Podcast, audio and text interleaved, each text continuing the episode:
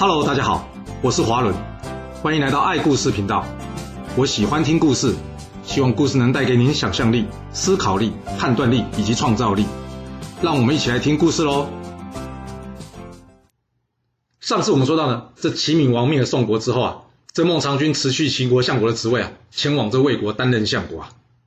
而当这齐闵王还在为他自己灭了宋国开心的时候啊，但这时命运的死神已经开始向他招手了。这怎么说呢？苏代当初之所以建议齐闵王灭宋啊，其实他真正的目的就是要让齐国成为众矢之的啊。那到底要由谁来射出这第一支夺命之箭呢？现在就让我们将这时间往前回拨一点点，回到燕国燕昭王即位的时候吧。这燕昭王即位之初，看着这自己被齐国蹂躏的家园啊，他对自己发誓，有一天我一定要让燕国变强。并且一定要报了这齐国破燕之仇，但这又穷又小的燕国要靠什么翻身呢？人才，没错，人家秦国当初不也是又小又穷吗？就是人才让秦国一个翻身，成为列强恐惧的强国。所以燕昭王立先下士，并且呢不惜拿出重金，目的就是希望能招募到好的人才。不过有时候不是花钱就有用的，尤其是燕国的钱又不多呢。那要怎么花钱才能将这钱的效用发挥到最大呢？来想一想，一、二、三，答案就是还要有好的市场行销活动配合啦。这样这钱的效用才会扩大成十倍甚至是百倍。那要怎样行销呢？这燕昭王问着郭伟啊，郭伟回答燕昭王说：“大王，你想要天下的贤人都到燕国的话，那就从我开始吧。”什么意思啊？您只要礼遇，并且重用我郭伟，那么天下有才能的人都会想：哎，连郭伟这样的人都能获得您的重用以及礼遇，那自己来到燕国一定也会有机会的，自然就能提高大家前来燕国服务的意愿了。哦，郭伟这招厉害哦！先将自己包装好，行销给燕昭王，那燕昭王会买单吗？求财若渴，他心里想：嗯，没错，这郭伟的确也是个人才。若是我能对他礼贤下士，并且将这风声放出去，应该会有一定的效果。那想好了就去做。于是燕昭王尊称郭伟为老师，并且呢为他修筑豪宅，然后还打造了一座黄金台。之后燕昭王再找人将这消息放出去，那真的会有效果吗？噔噔，答案揭晓啦！听到这个消息之后，这乐毅呢从魏国转换跑道来到这燕国。而周衍呢，也从齐国赶来，同时还有巨星也从赵国过来。另外不太有名的一大堆，那就不一一说明了。嗯，看起来这招的确有效哦。先附带一提啊，这乐毅跟周衍啊，你还记得这乐毅吗？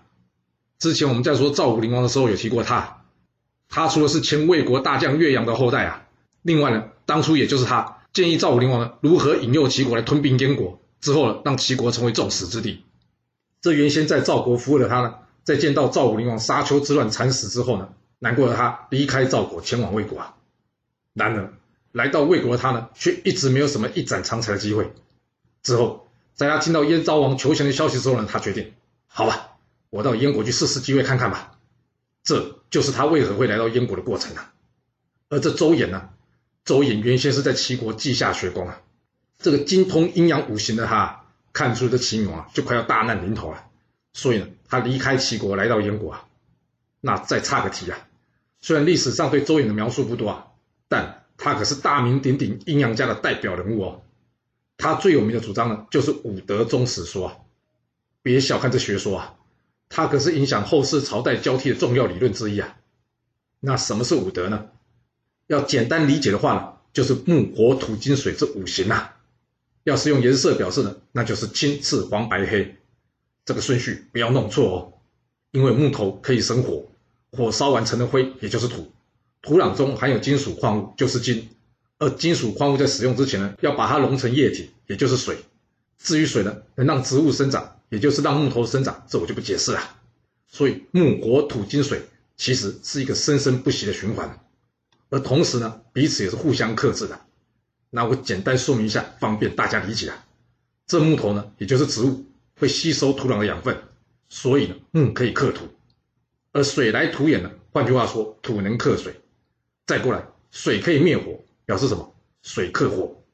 而火可以融化金属呢，则表示火克金。最后，金属可以用来砍伐树木，所以金克木。那讲那么多，跟我说这有什么关系啊？其实好像没关系吼。不过相传夏朝呢是木德，那什么东西能克木呢？刚刚有说过金克木，所以属于金德的这个商朝呢，它最后可以灭了夏朝，这就是五德宗史说的一个基础啊。一德兴起，伴随着一德衰落啊。那周朝呢？周朝当然是火德啊。为什么？因为商朝属金嘛，啊火能克金，所以周朝就是火德了。这就是为什么。当初周王在讨伐纣王啊，军队渡过黄河时啊，当时有一条大白鱼跳到船上，姜子牙会说：“哦，这是件好事，因为白色代表着什么？就是金，煮了它就是火克金，那表示周朝会灭了商朝。那既然周朝是火的，而水又能克火，那水代表颜色是什么？黑色，那你就可以猜一猜看，下一个朝代会是谁了？然后它会用什么颜色啊？那好了。”简单介绍完这两位之后呢，我们要继续来说这燕昭王啊。在这些人才的协助之下呢，燕国终于从这残破的家园之中啊，慢慢的重新又站了起来。那要出兵攻打齐国了吗？还不行啊！以燕国的一国之力，恐怕到燕昭王死之前，都还没有办法报这个杀父之仇啊。所以这乐毅建议他，我们只能等，等这齐闵王犯错啊。一旦这齐闵王出错，燕国就能联络其他各国一起出兵讨伐齐国了。没错，就像《孙子兵法》中所说的“不可胜在己，可胜在敌”呀。什么意思？就是我只能让自己无法被别人击败，但是能不能击败对手，关键还是在对手有没有露出破绽啊。而要是对手都不露出破绽怎么办？那当然就是引诱他犯错啦。而这齐国灭宋，就是这燕国计划的饵啊。不过，虽然齐国已经吞下这个饵，这乐毅还是建议燕昭王再等一等。尤其是这秦王之前还邀请齐王一同称帝，这两国的关系要是没有裂痕，各国是不敢贸然出兵攻齐的，要不然将会有东西两面同时作战的风险啊。这燕昭王一听，他点了点头，没错，都已经等了二十多年了，这报仇不差再等这几年了。那他会等到吗？齐闵王灭宋之后，开始对三晋用兵，并且袭取楚国淮北，甚至呢，他还去威胁周王室，想要成为天子而取而代之。而另外一头，就在齐闵王灭宋的同一年，秦国也对韩魏持续展开用兵。这司马错攻魏国河内，逼魏国献上安邑求和，接着将韩军击败于下山，再来派出蒙武领军攻齐，夺下齐国河东九座城池，然后与楚王在宛地会盟。看到这，乐毅告诉燕昭王说：“大王，机会终于来了。这齐国已经俨然成为大家的公敌了，加上这秦国又出兵攻打齐国，还与楚国会盟，看来他的目的应该是要剑指齐国了。既然齐秦两国的关系已经破裂，那各国应该就不用担心两面作战的问题了。大王，我们现在可以利用这个机会呢，派人去请各国出兵，以齐国灭宋为由，联合大家一起攻齐。”并与各国约定，事成之后共享齐国的土地啊！燕昭王一听，好，等这么久，就是在等这一天。乐毅，这次攻打齐国的上将军就交给你，你就是总指挥。这邀请各国出兵以及接下来的事，我都交给你处理了。乐毅领命之后呢，立刻前往赵国去说服赵王出兵。而而这赵惠文王呢，早就看着齐王不顺眼很久了，加上这乐毅之前跟赵国的大臣关系还打得不错。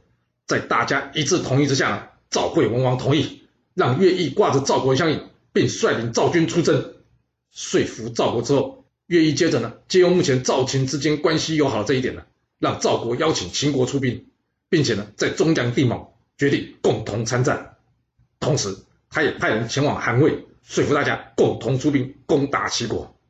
而这人在魏国的孟尝君一听，要教训这齐闵王啊，哦，太好了！这家伙一直找我麻烦，不给他点教训，他以后不知道尊重人了。而且顺便呢，他也可以向魏王表示一下他对魏王的忠心呐。啊，这何乐而不为呢？所以他二话不说，建议魏昭王，大王参与联军攻击的阵营吧。那韩国呢？人家秦国、魏国都出兵了，至少你也得出兵捧场一下吧，要不然将来可能会被秋后算账哎。所以就这样，五国联军正式形成啦。虽然在《史记》之中记载呢，这次出兵呢是燕楚加上三晋啊，但是看看《史记》中的三晋以及秦楚的部分，这楚国应该是最后才加进来的。但不管怎么说，这场由乐毅领军所主导的五国联军攻齐之战正式拉开序幕啦。此战由乐毅所率领的燕军呢，首先向齐国发动攻势啊！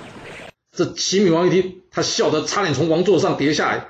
什么跟什么？这燕国这么弱小的国家，我没去找他麻烦，他竟然出兵攻打我齐国，他是嫌自己命太长了吗？来呀，给我派人出去教训教训这燕国吧！才刚刚灭了宋国的秦王是很有自信，没有错啦。不过随之而来的战情报告可不是这样哦，因为齐国前线士兵啊。可是，一路被这燕军打退啊！这齐闵王一听，怎么可能啊？怎么不可能？因为燕国并不是以单一国家进攻齐国，这次燕国是联合了秦、韩、赵、魏，一共五国联军攻齐。哎，哇！这齐国的消息也说的差的太多了吧？不是燕国一国，而是五国。哎，这下齐王紧张啊！他赶紧任命田触为大将军的，领兵对抗联军啊！而田触在领命之后呢，立刻率领齐国大军呢，迅速跨过了这济水呢，来到济水西岸。而田触知道这连年征战已经让齐军相当疲惫啊，与其采取攻势啊，不如坚守阵地，以拖待变啊。毕竟联军远道而来，花费不小，不可能持久作战啊。齐军只要能撑过前面这几轮呢，应该就能结束这场战事了。然而，你田触这样想，人家齐闵王可没这样想哎，他认为。我齐国现在可是威风八面呢，你田触竟然给我龟缩在阵地里面不主动出击，这成何体统啊？这要如何显示我齐国国威啊？所以他再三催促田触出兵迎战啊。这田触虽然好说歹说，告诉秦王派出来催促作战的使者啊，现在的齐军若是出战，一定会有一败涂地的巨大风险啊。但这使者告诉田触说：“啊，你废话少说了，大王有交代，若你再不出战呢，就杀了你这群懦夫。”并且呢，挖掉你的祖坟，明白了吗？田触一听，什么跟什么？你杀了我就算了，干嘛要破坏我祖先的坟墓啊？有没有这么离谱的大王啊？是的，就是这么离谱了。而现场的将军们听到这个讯息之后呢，并没有因此士气大振，反而是士气跌到脚底下。这大王到底有没有搞错啊？他要我们现在迎战，那就是要让齐军在此化为乌有啊！然而。前面有说过了，古人很重视祖先的。这齐闵王要挟要挖祖坟这件事啊，让大家没得选择啊。所以最后呢，大家还是逼得怎么样，硬着头皮与联军一战啊。这带兵的都没有信心能打赢了，那下面士兵会怎么看呢？你说这仗还能打吗？就像在垂沙一战时，匡章曾经对齐闵王的使者说过：“大王要罢免我，要杀了我，甚至杀了我全家，那是他能对我匡章做的事。但是。”要我在时机不对的时候出兵，这件事他管不到我。我匡章既然领军，就必须对战胜负责，必须对所有的将士负责。嗯，讲的很有道理。很可惜，田触不是夸张呢，而齐闵王也没有学到这教训呢，所以齐军还是出战了。在约定好交战的时间之后，隔天双方的战鼓声终于响起啦，响起了这济西之战。齐军死亡的交响曲啊！人家燕国可是来报仇的，加上联军夹着之前战胜的气势，这大战才一爆发呢，联军就像是一群猛虎饿狼啊，狠狠扑向这几乎已经完全没有战力或是说战意的齐军啊，完全无悬念。此战齐军惨遭联军重创，溃不成军，而齐军主将田触呢，则是逃离战场之后不知去向。那剩下的齐军啊，在副将田达带领下呢，退回临淄城防守，这乐毅一看，行了，齐军主力已经失去战力啊，剩下来若要灭了齐国，肯定就是要对齐国都城临淄的持久包围战了。所以他在谢谢各国出兵协助之后呢，他独自带领燕军呢跨河追击齐军。依照约定，齐军溃败之后呢，这魏军转向攻打原先被齐国侵占的宋国的土地，而赵国呢，则是袭取齐国的西阳。啊，至于韩国拿了什么好处？历史没有提到，啊，啊秦国呢？秦国总不会是来友情赞助的吧？当然啦，对秦国来说，只要这次能把齐国给打残了，那就是最大利益啊。所以大家在达成各自原先设定的目的之后呢，也乐见燕国想要继续独自攻打齐国，决定大家各自收兵返回各国啦。送走了各国联军之后，愿意继续率领着燕军呢猛攻齐国的都城临淄啊。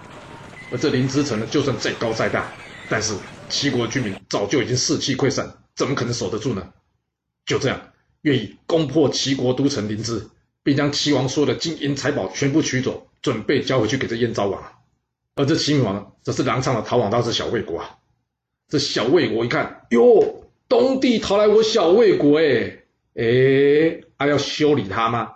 还是别了吧？要是哪天他要回过气来，我小魏国就倒大霉了。